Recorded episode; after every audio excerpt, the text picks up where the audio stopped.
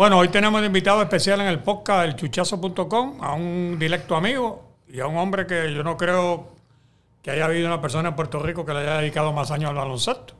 Me refiero a Francisco Paquito Rodríguez. Lo de, lo de Francisco o de Francisco, eso es el nombre pila, pero Paquito es el nombre. Y lo que yo quiero empezar, Paquito, es que tú me cuentes tus orígenes. En- eh, porque tú naces en Ropiera, pero, pero eres oriundo de No, yo soy de Canóvana, mi mamá fue a, a parir. Yo soy un buchilí. pero acá en Puerto Rico. Acá en Puerto Rico, soy Buchilí nació en San Tomás y nació en el Presby. Entonces cuéntame lo- lo- lo- lo- los orígenes tuyos cuando chamaquito, qué deporte tú practicabas, cómo, cómo es, cómo es tu, tus inicios y tu, tu desarrollo en el deporte. Yo quisiera brevemente, mi nombre es Jorge Francisco porque mi papá se llama Jorge, mi mamá Francisca, pero Paquito se quedó con todo. De hecho, mi padre decía que me habían cambiado el nombre. A tal, a tal grado, Chu, que yo fui maestro 34 años y yo era Mister Paquito. ¿Y qué tú dabas clase? Y yo di clase de matemática y de educación física. Y cuando estaban los quimestres, yo tenía, yo daba cuatro clases, oye, oye que berenjenal. Yo daba primeros auxilios, después daba álgebra, después daba geometría y cerraba eh, con baloncesto en la escuela Luis Hernández Verone de Canóvara. Eh, pero un día el director le dijo a mis compañeros maestros, estábamos todos reunidos, y, eh, y hablando de respeto, y dijo, mire, a este señor, todos esos muchachos le dicen Paquito. Aquí no hay nadie, ni incluyéndome a mí, que ellos respeten y quieran tanto como él. Claro, yo los tenía todos en mis equipos de, de baloncesto. Pero mira, yo llego al baloncesto eh, por algo que ocurrió conmigo, que yo no quise, quería que, que ocurriera con más jóvenes. Y es que en Canóvana no había nada de eso de categorías menores. Yo practicaba todos los deportes, pero el que me apasionaba era el béisbol. Y, lo practiqué por, por- mucho tiempo. Pero eh, eh, el torneo que hacían de baloncesto, yo tiraba bien, driviaba bien, pasaba bien. Era, pero era todo el mundo junto. Y yo tenía 16 años, estaba en la Escuela Superior de Canóvana. Andrés Flores López aquel entonces. Y eh, no me ponían a jugar porque nosotros que tenían más experiencia, lo que querían decir era que tenían más edad. Y yo dije, pero ¿cómo es esto? Bueno, pero como no me ponían, vamos a la final. Y, eh, ¿qué pasa? Que simultáneamente era la final, no sé si recuerden, me imagino que sí, en el Escobar, eh, Caguas y Santurce. Y el primer día lanzó Luis Tian por el equipo de. Oye, oye, oye que, viste. eh, Luis Tian por Santurce, digo, por Cagua. Y Terín Pizarro por Por Santurce. Santurce, 1 a 0, un jorrón de Martín Beltrán, el zurdo. el zurdo. Entonces jugaban al otro día. Iba El Wilson por Cagua. Iba Bob Gibson por Santurce. Y el apoderado, antes que yo fuera para la escuela, llegó a casa y me dice, mira Paco, lo que tú hiciste ayer, yo no sé si él estaba molesto, era fanático de Cagua. Este, eh, lo que tú hiciste ayer es para votarte. Pero como tú eres un prospecto, oye eso, tú eres un prospecto, te voy a dar una oportunidad más. Yo le dije, no, no, mire, llévese el uniforme, que voy para el parque hoy otra vez. Hoy va Gibson contra el Wilson. Voy a ver béisbol. Pero ahí le estoy comentando a una persona muy amiga mía, pero mayor que yo, era el maestro de, de historia de, de la Escuela Superior de Canóvana. Perdón, en Loíza trabajaba en ese entonces, Romualdo Rodríguez Tolentino. Y me dijo, ¿por qué no hacen una liga de muchachitos? Y yo le dije, vamos a hacerla. Y cogimos y regamos la voz en las escuelas y demás. Este, Él era maestro, en aquella, aquel momento se ganaba este, una mispera todavía, es una miseria. Y yo era estudiante. Y eh, hicimos un listado de los muchachitos y los uniformes eran eh, rojo, verde, eh, blanco, amarillo. Búscate un suéter de eso. Si no lo tienes, en la farmacia vendían unos tintes. Recuerdo que eran a 35 centavos.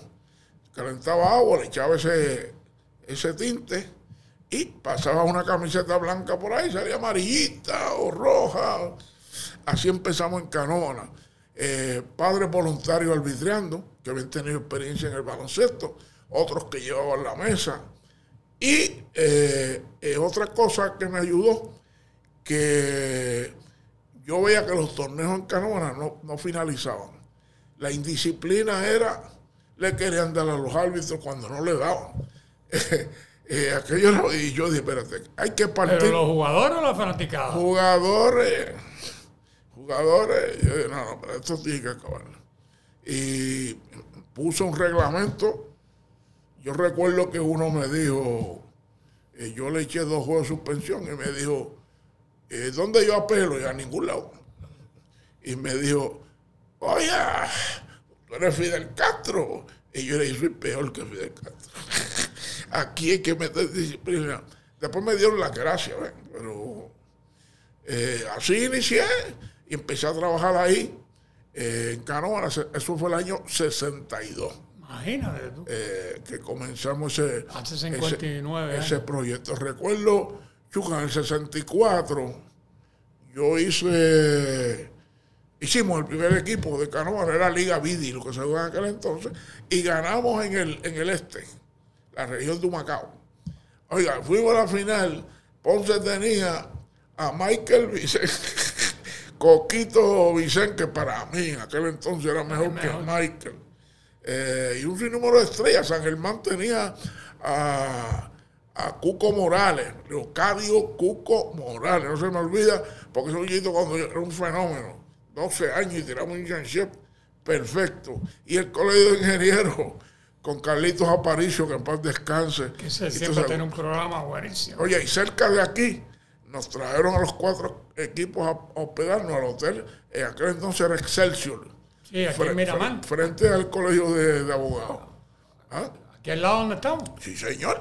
Y para esos muchachos fue una experiencia.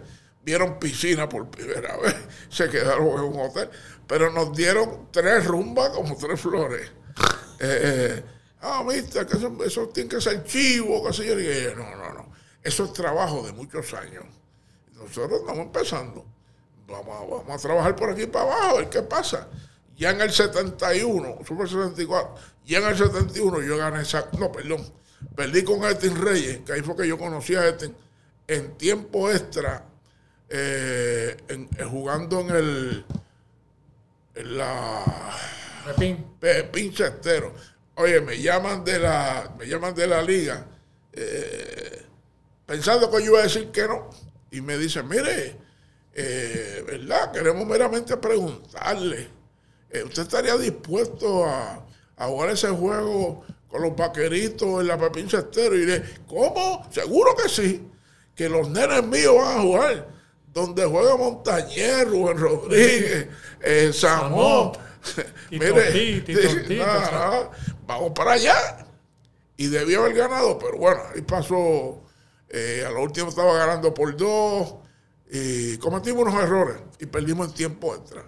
Esa fue mi primera. ¿Y qué categoría era? Esa Vidi. Vidi. Ese mismo año nosotros ganamos. Oye, aquí hubo un- una época que la Vidi era de las mejores ¿Cómo? en, en América. ¿Cómo? Pe- Pepo Pereira de Cagua fue uno que organizó Después lo cogió después. Lo En ese entonces estaba Cachapo Ramírez. Cachapo Ramírez. Sí. Pero cuando Pepo la cogió, la subió también. Sí, en términos de, de- de equipo. De y- equipo y calidad internacional. ¿verdad? Este, ese mismo año nosotros ganamos en la categoría, le llamaban intermedia, que era hasta 21 años. Y entonces tú podías coger dos refuerzos de la misma sección para ir a la- al postcampeonato. Carnaval de Camp- al carnaval. Exacto. Y yo cogí de Fajardo a, a Carlitos Calcaño y a, y a Georgie Allende, siempre tenía buen gusto. Y entonces, en ese equipo mío jugaba Alvin, Alvin Boria, Geñito Jiménez, que fue novato del año de baloncesto superior, el hippie, el hippie Mato, había dos hippies, hippie Figueroa, que era un armador que jugaba de Morovi, y el hippie Mato que me lo llevó Alvin porque estudiaba con él. Sí, el hippie de Morovi yo lo conozco, yo en Puerto Tierra. Ese sí, Que- que maestro. ese, de- ese era el que administraba la cancha cuando Bobinay le dio a la policía, los Panamericanos. ajá. Él era el que administraba esa cancha y me llamó al periódico y me dijo, vente que se formó un revolú tremendo y yo me aparecí como un fotógrafo. Ese es el hippie. ese es el hippie. el hippie, hippie. que era, era guard, Era armador. Armado. Pero Calcaño estaba fuera de serie. Yo. Fuera de serie. Eh, Carlitos Calcaño. Tan cristiano que era, ¿verdad? Tan tranquilo. Sí, bueno, te, ¿cómo decirte? Ha cogido ese, ese, ese sendero, eh, ayudando a muchos jóvenes. Y no le importa ser coach que asistente, que no, ha estado en la categoría, ha estado en la selección de mujeres, él le da lo mismo, él no. Y tú sabes el dinero que le deben, Chu, pero él, Ah, no, no. él no, eso de corte y eso. Pero tú no te acuerdas que Felo en Quebradilla ganó el campeonato y lo votó. No le pagó. Sí. Le gana el campeonato, lo vota y no le paga. Tremenda persona, don No, es una, es una dama, es una dama. Yo, entonces, ya tu contacto administrativo con el baloncesto empieza en el 82, ¿no? El 62. No, no, pero administrativo. Ah, sí. Bueno, lo que pasa es que recuerda que eh, en el 1975 me va a buscar el licenciado Wilson Nevares, Wilson Evans. que me quería hacer una prueba para que yo fuese narrador de Fajardo. Porque había estado don Manuel Carraquí, eh, don Manuel Rivera Morales, que en paz descanse, y se formó un motín y don Manolo arrancó y, y no, dijo que no iba más. Eso era en la cancha de la urbanización, ¿no? Sí, el Evarito Aponte Sanabria. Y me van a hacer una prueba, y la prueba era un juego de primera categoría, Canóvana y Fajardo, con una grabadora, yo narrando el juego, después lo iba a oír y me iba a volver. Chu, se ha formado un revolú. Hubo que buscar la fuerza de choque para sacar al equipo de Canóvana de allí, un revolú. Y yo dije, ay, mamá, se me fue el guiso. Porque es el que está jugando. Digo, yo no tenía que ver nada con eso. Pero, eh, pero no, me dio el trabajo. Tuve la suerte que ese año llegó Puerto Rico Georgie Torres. Así que esa historia yo la vi de- desde los inicios. Llego a esto porque en eh, el 76, Cucuito Pizarro, Lo conozco. el que comentaba. Fíjate que fue tercera base Cagua, Sí, nosotros el año, la sí, pelota. sí. Era Y pelotero. jugó de, jugó de, es de Río Grande. Sí, sí. Cucuito había sido dirigente mío en la Bay Rú en Río Grande. Es un equipo que jugaba Tegui Calderón, el papá de, de Tego, eh, Fito Calderón, eh, eh, Carlito, Carlín Velázquez, que fue picho de Bayamón, que es de Loíza, era de Loíza, en paz descanse. Eh, pues Cucuito está entrevistando a Tuto y Tuto le dice que se tiene que ir de, San Juan porque no tiene ayuda. Y entonces está hablando de quienes le han ofrecido que se lleve el equipo para allá. Y yo le digo que si no le interesa Canóvana, me dice que sí. dice, oh, seguro. Ya claro, ya estaban los equipos juveniles, pri- primera categoría, ganamos en el 71 y 72. Y entonces yo hablo con Félix Irizarri, que era el presidente de, de la Asociación Deportiva, citamos a Tuto y a Humberto Torres y acordamos. Y ahí va a Canóvana, los Santos de San Juan. Tuto me pide ese año que yo era la figura más conocida en Canóvana, que fuera asistente El Hugo sí. el Urro Cine. Y dije, ¿cómo no? De hecho, lo viví en casa, porque yo tenía al final de la marquesina una habitación que tenía su baño privado y demás, y, y Luz se quedó ahí. Se quedó también Raymond Milligan, una cosa así. Y El eterno prospecto de Tuto. Milligan vino aquí como a los 18 o 19 años. Y claro, para el cuerpo que tenía, todo el mundo esperaba más. Pero el mundo tiene su, su capacidad y hasta dónde puede desarrollarla. El asunto es que, que entonces Tuto en Canóvana, en el 78, ocurre el problema, en la postemporada, ocurre el problema de unos chivos en Ponce. David Ponce. No, los otros no. dos, los otros dos. Sí, era, era un muchacho Brown Brown. Y el otro era Scott, y le pusieron Escobar, y estaba Michael... No, Michael. eh, Ke- Ke- Kelly era Escobar, pero estaba eh, Maldonado, Ma- McDonald, McDonald. y le pusieron Maldonado. Maldonado. Y ahí los apoderados entienden. Ahí tuvo que ver algo Agustín Díaz, ¿no? No. No, Agustín no estaba Agustín ahí. Fue, después- Agustín fue después. cuando- sí, ni tuvo que ver nada con David Ponce, fue después. No, eso fue Chen Izquierdo. Y Chen Izquierdo. entonces, cuando Tuto se va, se queda Irizarry, eh, seguimos ahí trabajando. En el 82, Tuto me llama y me señala que, si me, que, que me necesita en la federación.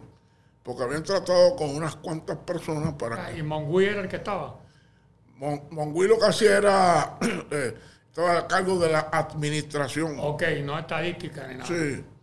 Entonces, este, eh, Tuto me llama y yo en Canóvana estaba un poquito molesto porque ya estábamos en la cancha bajo techo y de frente a la... Yo no cobro un centavo, chu, nunca en Canóvana, nunca. Ni cuando dirigí superior. Y de frente a la cancha me robaron la batería y la guagua. Y, y, y yo llegaba por las tardes y las mallas estaban rotas para yo practicar. Y, eh, contra, pero aquí hay gente todo el día y, nadie hace esto. Tengo que yo llegara. Y cuando tú tomas eso, yo, vamos. O sea, yo lo pensé y él se dio cuenta que yo le tenía, yo le cogí como medio miedo a- al aparato. Y me dijo, pues si es lo mismo que todos en Canóvana. A, a nivel de todo, casi a nivel de todo Puerto Rico. Pero en realidad ¿Y ahí tuve. empezaste como secretario o categoría No, no, menores? no, no. El secretario era don Emilio. Don Emilio, tú empezaste como categoría menores. A, a dirigir categorías menores, hacer los itinerarios, conseguir cancha, eh, los árbitros oficiales de mesa, todo ese, todo ese montaje. Novicio. Yo cogía novicio, juvenil, e intermedia y primera categoría. Tenía sus directores, pero yo dirigía el torneo. Y en un momento faltó uno de ellos y entonces me nombraron a dirigir una, una de las ligas. Don Emilio fallece, que eso, ahí tuve yo Harvard eh, año y pico. Don Emilio falleció en diciembre del 83. Ya yo conocí a don Emilio porque Milagritos Carrillo, las Sí, la ibaritas, esposa, la esposa. las ibaritas de Canóvana, pues, o sea, yo, yo conocí esa familia. La actriz. Pero ahí, pues tuve un vínculo de, de- de todos los días y, y él iba a mi oficina y hablábamos. Don Emilio era un, era un genio, un genio, Un escritor. un ser, un ser humano extraordinario. Eh, ahí muere don Emilio y Tuto me dice, Paco, vas a ser el secretario de la federación. Antes no había votación ni nada. Era de tu No, y con tutos estás Era, era tu que tú eres. El tutazo.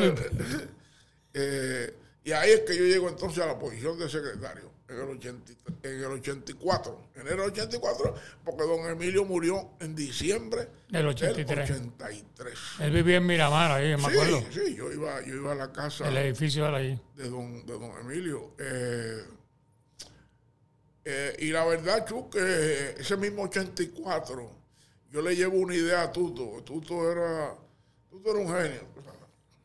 Con defectos y virtudes, un genio.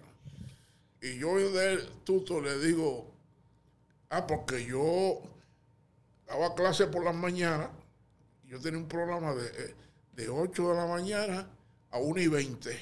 Y a las 1 y 20 iba a la federación y claro, trabajaba En la, en- en la base naval de era Miramar. en la base naval. Eh, era eh, también sábados y domingos por las noches. Pero cuando aquello, no, cuando aquello estaba al lado la de béisbol, adentro. O estaba en la esquina. No, estaba adentro en la esquina. Ahí ¿En la estaba, esquina? estaba abajo había una cancha. Sí.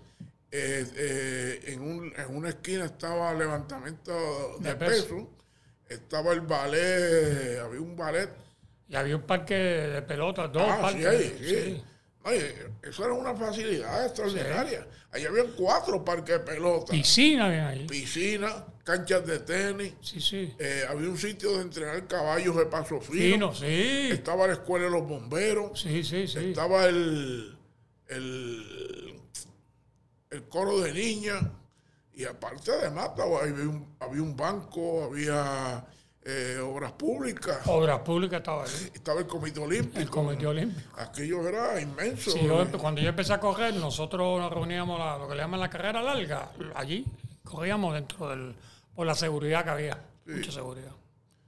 Pues eso es parte de, de esa historia, pero lo que iba en el 84 es que yo le digo a Tuto, Tuto, eh, el programa de educación física, su torneo interescolar, es tú juegas un juego y si pierdes te elimina. Entonces, no es que juegues un juego y si pierdes, no tan solo eso. Es que cuando tú vas a esa cancha a jugar, cogen dos personas del público para que arbitren y, y, y, y ponen allí a quien pueda llevarle el escobar y el tiempo. O sea, eh, y yo quisiera en la región de Humacao, lo digo yo, en la región de Humacao, este, eh, hacer algo mejor. Y me dijo, claro que te ayudo.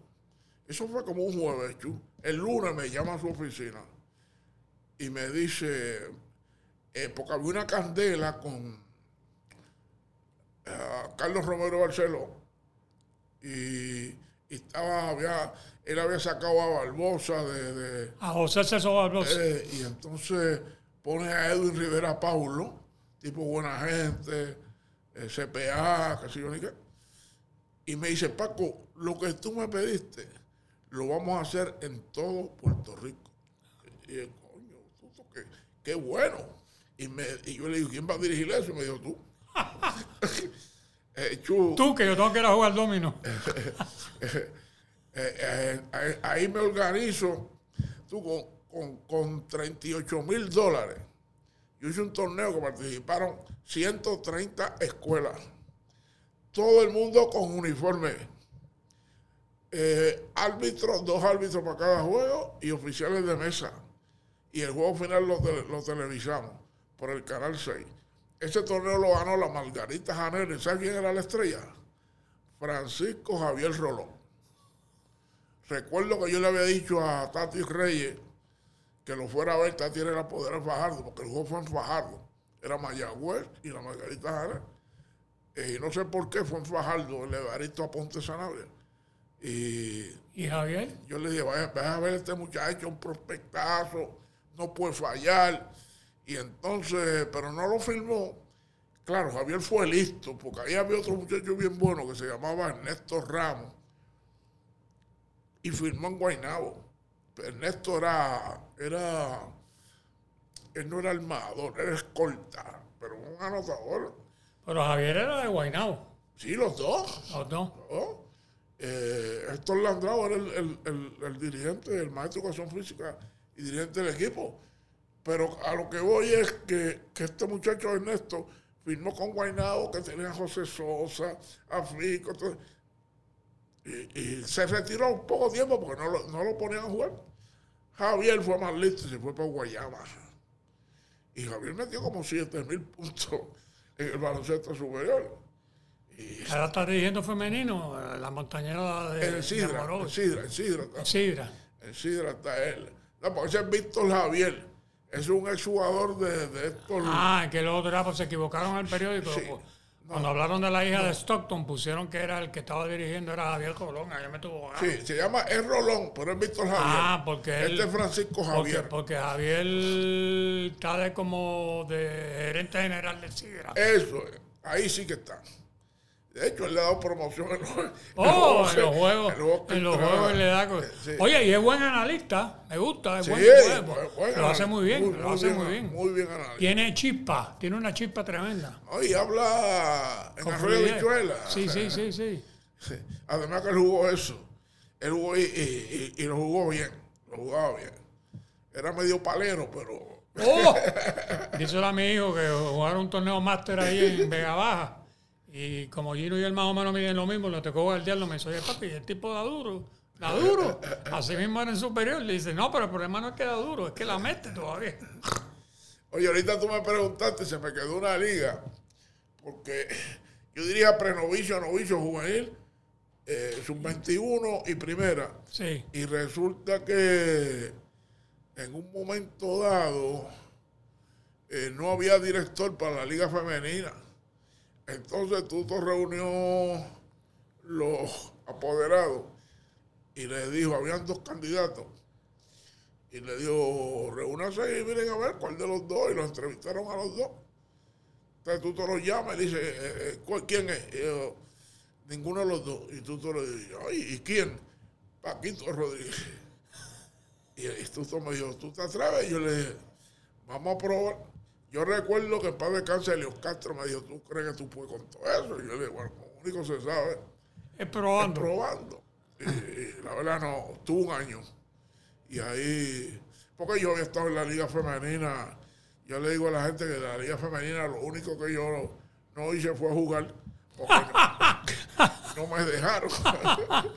este, pero yo dirigía Canóvara, eh, fui árbitro en juegos que no había dinero y, y Ahí fue que empezó Flor y lo sí, con Carolina. con Carolina.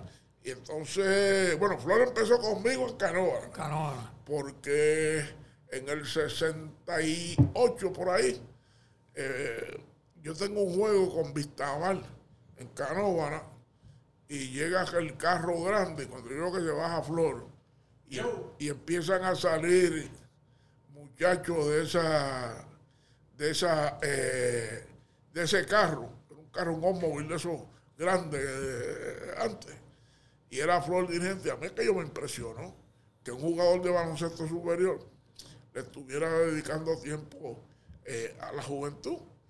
Y, y después que le di su pelita, porque eso iba primero, le dije, ya yo estaba en el hit para ahí. Entonces yo le digo a Flor, ¿te gustaría dirigir mis equipos? Y me dijo, oh, me encantaría. Pero entonces yo le dije, pues ok, pues vas a dirigir los equipos. Y eh, la asociación habló con el alcalde y le daban un dinerito a Flor de la, eh, del municipio. Su hermana jugaba con él, Eh, Carmen. Carmen. Sí. Empezó conmigo en la escuela Antonio R. Barceló Buena, de ¿qué? Carora, jugaba bien. Jugaba bien. Tenía una que era eh, Miriam.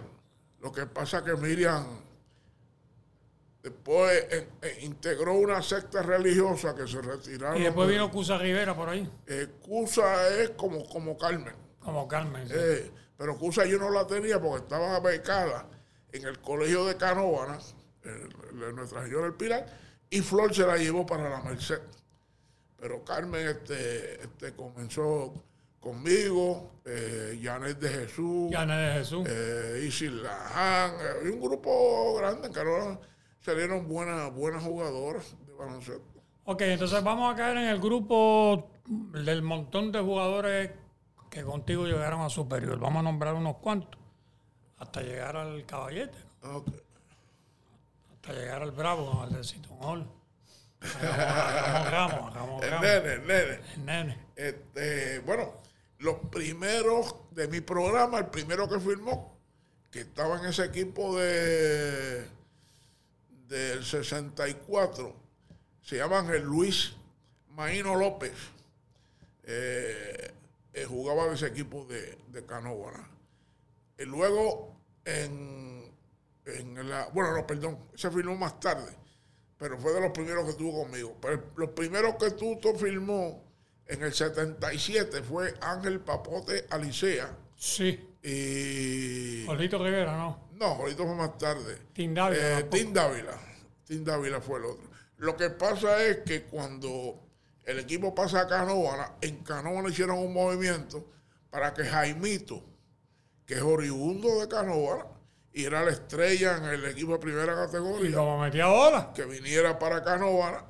Y eh, Flor estaba dirigiendo ya a Carolina, y él tiene buen gusto, y pidió a, a Tim Dávila y a Félix Rivera. Oh, A Félix Rivera lo trajo Luz Rossini cuando vino a dirigir para el 77. Vinieron, ahí hay una anécdota eh, eh, simpática. Eh, en el 77 venía, recuerdo que fue el Viernes Santo del 77, eh, venía Luz Rossini con cinco noyos ricas para que Canóvana escogiera dos. en aquel entonces tú tenías dos noyos ricas, cuando pasaban dos años contigo, los, los nativizabas, entonces podías coger otro. Y Luz le dijo a, a Tuto, y esto Tuto nos los comentó, esto fue en casa, mi casa del pueblo, eh, yo tenía el techo, era era una terraza. Una terraza. Eh, como una tercera parte techada, con puerta y todo, y tenía baño, un medio baño, una cocina, tenía una mesa de billar, y entonces pasábamos el día ahí porque eran los días calurosos nuestros, ¿verdad? Y por la noche te bajábamos a dormir la familia. Pues el tuto nos dice, Lu me dijo que vienen cinco, pero que hay uno que hay que firmarlo antes que lo vean en la cancha. Cuando nos avisan que llegaron, nos movemos a la verja para mirar abajo donde se están bajando del vehículo que los trajo. Eh, sale Félix Rivera, salen tres muchachos más, como de 6'5, 6'6, y sale Ángelo Cruz. Y Tuto, en esa sapiencia y malicia de Puerta Tierra, nos dijo, estoy seguro que el Mo es el que hay que firmar. Y el jugador favorito de Tuto toda la vida. Era Ángelo Cruz. El jugador favorito de Tuto toda la vida. Cuéntame, cuéntame, eh, una vez Alvin Cruz y la mamá vivían en Villa Nevares y se encontraron conmigo en un supermercado porque Eric Rodríguez, cuando se casó con ella, Ángelo, yo mandé a Erika que cubriera la boda para el nuevo día. Entonces ella se recordó de mí y entonces yo le dije, ven acá, tú no sabías más nada. Me dice, no. Entonces Alvin me pregunta, Chu, ¿es verdad que papi era tan bueno? Y yo le digo, mira, tu papá, olvídate tú de Barea, olvídate tú. Tu papá hubiese llegado al NBA, tu papá era un fenómeno. Tu papá era un tipo, tú no sabes, en el momento en el clutch, era que cero. Eh, había, que dársela a él. Había que dársela a él. Oye, Chu, y en las reuniones del equipo, cuando el, el dirigente está explicando esa última jugada, le decía, el que no se atreva, démela a mí. Era carifresco también. Tú sabes, no, y tú sabes que él, a mí lo que me cuenta, por eso te pregunto, que el nene estaba jugando allí en, el Coliseo de Canóvana y que se lastimó una rodilla o algo. Me dicen, y que él salió a comprar hielo y hasta el sol de hoy, que se desapareció. ¿Tú nunca has escuchado eso? Yo no sé, o sea. Eso me contaron esa anécdota han dicho que salió a buscar hielo. Yo he oído la historia, pero no de allí. Ah, ok. Y que salió a buscar leche. Pero ¿Más nadie supo de él? Más nadie supo de él. Yo tengo una anécdota que yo la puedo, yo, tengo una anécdota que yo la puedo contar porque eso no es ningún delito. En el preolímpico de Brasil, que se jugó en Sao Paulo, eso era un equipo bien caliente. Había unos cuantos jugadores atrevidos con sustancias controladas. Sí. Y entonces Tuto me entregó a Piculín, que era novato, 19 años, y me dijo, Chu, ¿tú serás capaz de llevarte a Piculín a dormir contigo? Y yo le digo, claro, yo no tengo problema, que duerma conmigo. Yo tenía una suite. Luis Ramos, el fotógrafo, y él y yo, y yo me lo llevé a eso. aquel juego estaba, yo, me acuerdo que un día cachorro yo lo veo a la una de la mañana que se pone unas gafas negras. Y yo le digo, cachorro, ¿para dónde tú vas? Me dice, no, a dar una vuelta por ahí. Digo, pero con gafas negras dice, no, es para cuando llegue, que el sol no me moleste.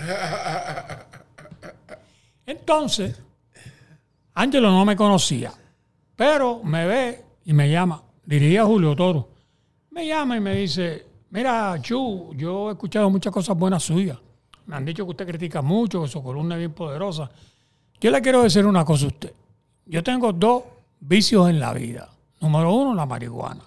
Número dos, la música de salsa. Tuto me dice a mí que yo tengo que jugar, de dejar de fumar marihuana. Y yo le digo, bueno, Tuto, cuando tú debes fumar, yo dejo de fumar marihuana. Y que Tuto, y que Tuto, le digo, vamos a dejarlo ahí, vamos a dejarlo ahí. Y yo le dije, mira, Ángelo, la vida privada de los atletas a mí nunca me ha interesado. Si tú tienes ese gusto, Dios te lo bendiga. Yo a ti, así que no te preocupes. A mí me dice, ah, pues entonces voy a estar fumando hierba por la libre.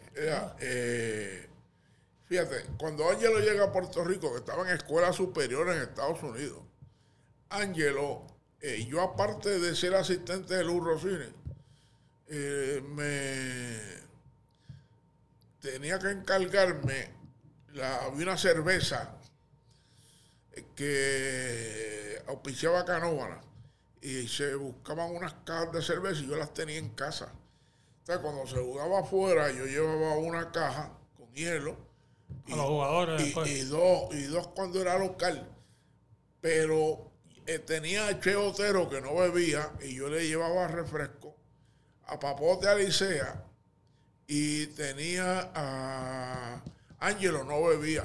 Pero Ángelo me dijo, por favor, tráigame a mí leche. Y yo le llevaba dos litros de leche. Cuando aquello venía la, la- la En leche. frasco, el- en el- frasco. Y, que tú veas lo que y es la eso, vida. es lo que, eso es lo que él Parece que después cogió la cosa esa Tú aquí. sabes otra manía que tenía, que llegaba, ya el encargado de la propiedad lo esperaba. Cuando él llegaba a la cancha antes de juego, pedía papel de baño y arrancaba para el baño. Nada, cosas cosa que, que los jugadores, Sí, manías sí, que sí. tienen. Manía, y eso es bueno porque que Como costumbre, ¿verdad? El cuerpo está acostumbrado. el cuerpo, el cuerpo se acostumbra porque es, una, es una cosa que muchas veces la gente se pregunta en los juegos de baloncesto. Ven acá, esta gente no le dan ganas de ir al baño en pleno juego. Imagínate que un jugador salga que tenga que ir para el baño y abandonar el juego, ¿no? Oye. Digo, tiene que haber sucedido, ¿verdad? Porque eso es una cosa... Pero yo creo que ya el metabolismo, el sistema de Sí, ellos se prepara. se va preparando, ya ellos se Oye, preparan. hermano, y Ángelo hubiese sido un gran dirigente. No estoy diciendo un dirigente, un gran dirigente. Tenía una habilidad. Él jugando era, era este dirigente del equipo, había unos equipos juveniles, un torneo que se hizo, que todos los equipos tenían un, un equipo juvenil. eh, para los muchachos que no tenían mucha participación y se jugaba ante el juego superior. Y Ángelo ganó el campeonato con él. Y después dirigió primera categoría y también ganó en primera en categoría.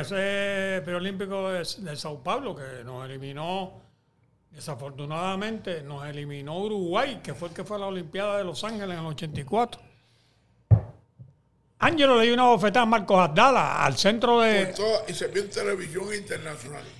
Y, y el público le puso de pie a aplaudir a Ángelo en Brasil. Dicen, ese enano le ha dado una bofetada a ese hombre tan grande. Oye, eh, que Ángelo, Ángelo eh, era de armas tomadas, tú sabes. Ángelo Sí, era un- un jugador que yo me acuerdo que, ¿cómo se llamaba el árbitro? Ah, el árbitro, el blanco. Que era Hugo Lotero. Hugo Lotero se quedó dormido y yo tenía un chofer allí que me habían puesto Siboney, una agencia de publicidad, que el dueño Gustavo Cuba había sido el primer administrador del Nuevo Día y se enteró que Sao Paulo era una ciudad tan peligrosa que me dijo, te voy a poner un chofer guardaespaldas. Entonces yo tuve que ir como un loco a despertar a Uber. Y cuando despierto a Uber tenía una ajuma. Digo, Uber, te queda como 30 minutos para pitar el juego que te están esperando. Y hizo así. Digo, ¿cuánto? Como 30 minutos.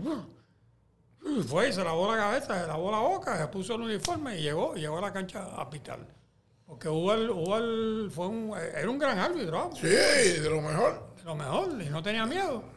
Bueno, vamos al caso de Ramón Ramos, que ese es tu... Bueno, rapidito, eh, eso fue el 77, lo que te dije. El 78 firmó eh, del equipo juvenil mío eh, a Bernardo Figueroa, oh, tirador. a Eric, a Eric Rodríguez Eric Rodríguez, Fuerte. fuerte. eh, y Rafael Calcaño, que ese se lastimó la espalda, pero era un prospectazo.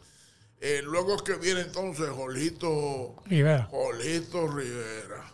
En ese equipo Jolito jugaba Jolito Meléndez, jugaba eh, Rubén Villoch. Pero Villoch, Canoa ya tenía el cupo porque el papá, había un muchacho que, que quería jugar con Canoa y el papá le ofreció a Félix que si firmaba al hijo le iba a traer a Frankie Torruella.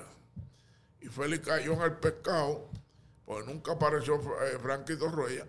Frankie no podía jugar. por enfermedad corazón, sí, corazón muy grande. y entonces, pues por ahí hasta, hasta Ramón Ramos, que un médico de Canóvara, eh, me dice, mira, eh, yo tengo un paciente que tiene 14 años y mide como 6, 7.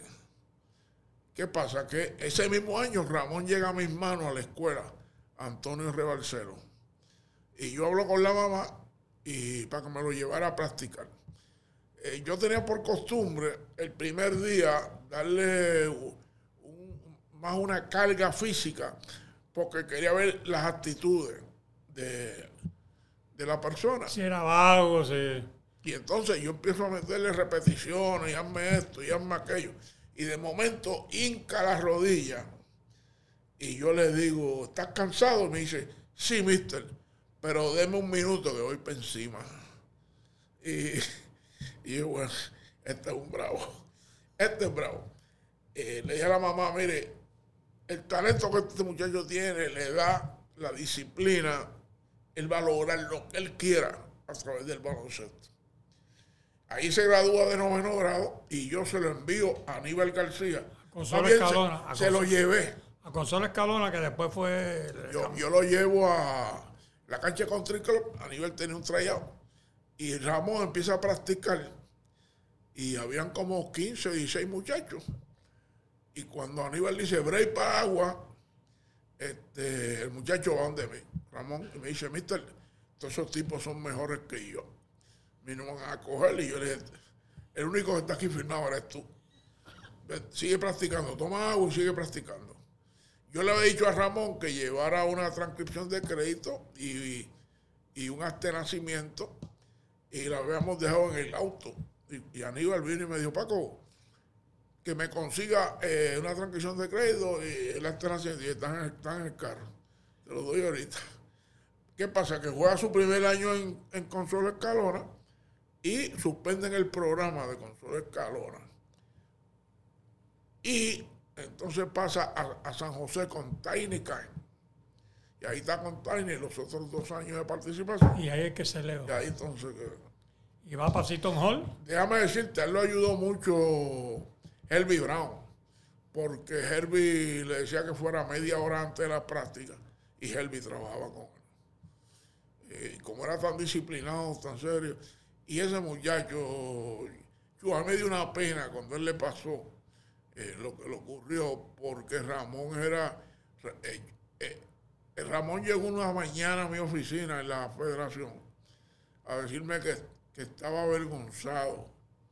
Y yo dije, "Ay, ¿qué habrá pasado aquí? Y yo, ¿qué pasó, Ramón? Dice, me cantaron una técnica anoche.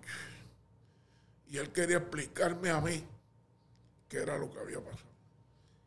Porque él, eh, aquel Julio, el- el mexicano que jugaba Sí, te digo ahora. Sí, sí, Julio, te digo ya mismo. eh, Gallardo. Gallardo, Julio jugaba Gallardo. con Mayagüez y lo empujó. Y entonces lo empujó para atrás y el árbitro le cantó favor a él. Y él dio con las manos en el piso. Yo imagino que levantó un polvorín con, ese- con esas manos que tiene Ramón. Parecen guantes de... De boxeo, qué mano grande ese hombre. Eh, y, y, y, eh, Ramón también, eso no es el problema. Eso no le faltaste el respeto al árbitro ni nada, pero claro, él no puede permitir eso. sabes que yo fui en Portland al Hard Rock Café, donde él se encontraba con un compañero de equipo de él en Seaton Hall. Él estaba inactivo, pero estaba con el compañero cuando salió de allí estaba cayendo agua nieve, no tenía el cinturón de seguridad y ahí vino el percance. No estaba acostumbrado a guiar con, con agua nieve, que eso, eso resbala como, Sí. como si fuera granizo. Y ahí fue el accidente de él. y Porque aquello- él se pasó donde él tenía que entrar. sí, Se pasó y frenó. Y salió por- barrió. y salió por, por- creo que por el cristal. O sea, que él está vivo de milagro. Oh, dijeron que, que era o muerto o vegetal. O vegetal. Y él hasta manejaba y tenía un trabajo en Loíza, pero le estaban dando unas convulsiones, unas cosas, y los padres, pues. Yo vi, yo vi que cuando él iba a la clínica de medicina deportiva a coger terapia, Baldi, Baldi, un tipo de ahí de Loíza, Oh. chiquito, era el que lo llevaba. Baldi era el armador Es armador. del primer equipo que él jugó. Sí. Y, y Baldi tenía una situación personal y fue, me llamó. Es que yo de mis equipos hacía, hacía una familia. Y esos muchachos, ¿sabes? Muchos de ellos dicen donde quiera que yo soy su verdadero papá. Y Baldi me, llamó y la voz que yo oí era de un suicida, asesino suicida. Y le dije, ven para casa. Y fue a casa Y, y hablamos un rato y yo le expliqué y hablé, hablé y le dije, mira, tienes que ocupar tu tiempo. Todo el tiempo libre que tú tengas, ocúpalo en algo positivo. Eh, que no hay nada que el tiempo no... Después vino a correr con nosotros en la clínica de medicina deportiva y fue, participó un tiempo con nosotros, un par de años. Valdi lo puso a jugar en un equipo en Loíza, Sí. en la carrera. Pero Valdi me dijo, Paco, estoy ayudando a Ramón. Y ¡Ave María! Y es perfecto, caballo. Pues yo una vez, una vez yo me encontré con, con en el baño, con Ramón Ramos. Me estaba bañando y él también se acabó de bañar. Cuando me dio la mano y yo vi aquella mano, yo dije, diablo, qué clase de mano con 6'8 tiene ese, ese, ese hombre, una mano de 20 pulgadas, ese hombre, lo que tiene una mano. Y yo te voy a decir una cosa, en Seúl 88, con ese equipo Ramón Rivas, él, Piculín, eso, eso, eso, eso era, eso, eso era una línea de abajo que, que era Sí, sí. inexpugnable. Lo mejor que ha tenido Puerto Rico es fue esa época, 88, 89 y 90. Sí, porque se habla mucho. Él, él no llegó al 90. Se habla mucho de, cuando se habla mucho de Roma, del 60, que llegamos cuarto, si tú te pones a buscar, le ganamos a equipos Sí, a países sí, inferiores, eh, no, eh, no le ganamos, no le ganamos a países buenos, ¿no? Tú sabes. Pero duro, duro. No, no le ganamos. Y por eso fue que cogimos cuarto lugar. Igual que el del 90. ¿Tú viste en el 90 en Argentina? No. No. Pero eso del 90 en Argentina, aquello fue algo. Yo, Paco, ¿y a qué tú le atribuyes que nosotros era, fuimos el equipo que más veces le ganó a la Yugoslavia entera? ¿Qué? ¿Por qué era? ¿Qué era?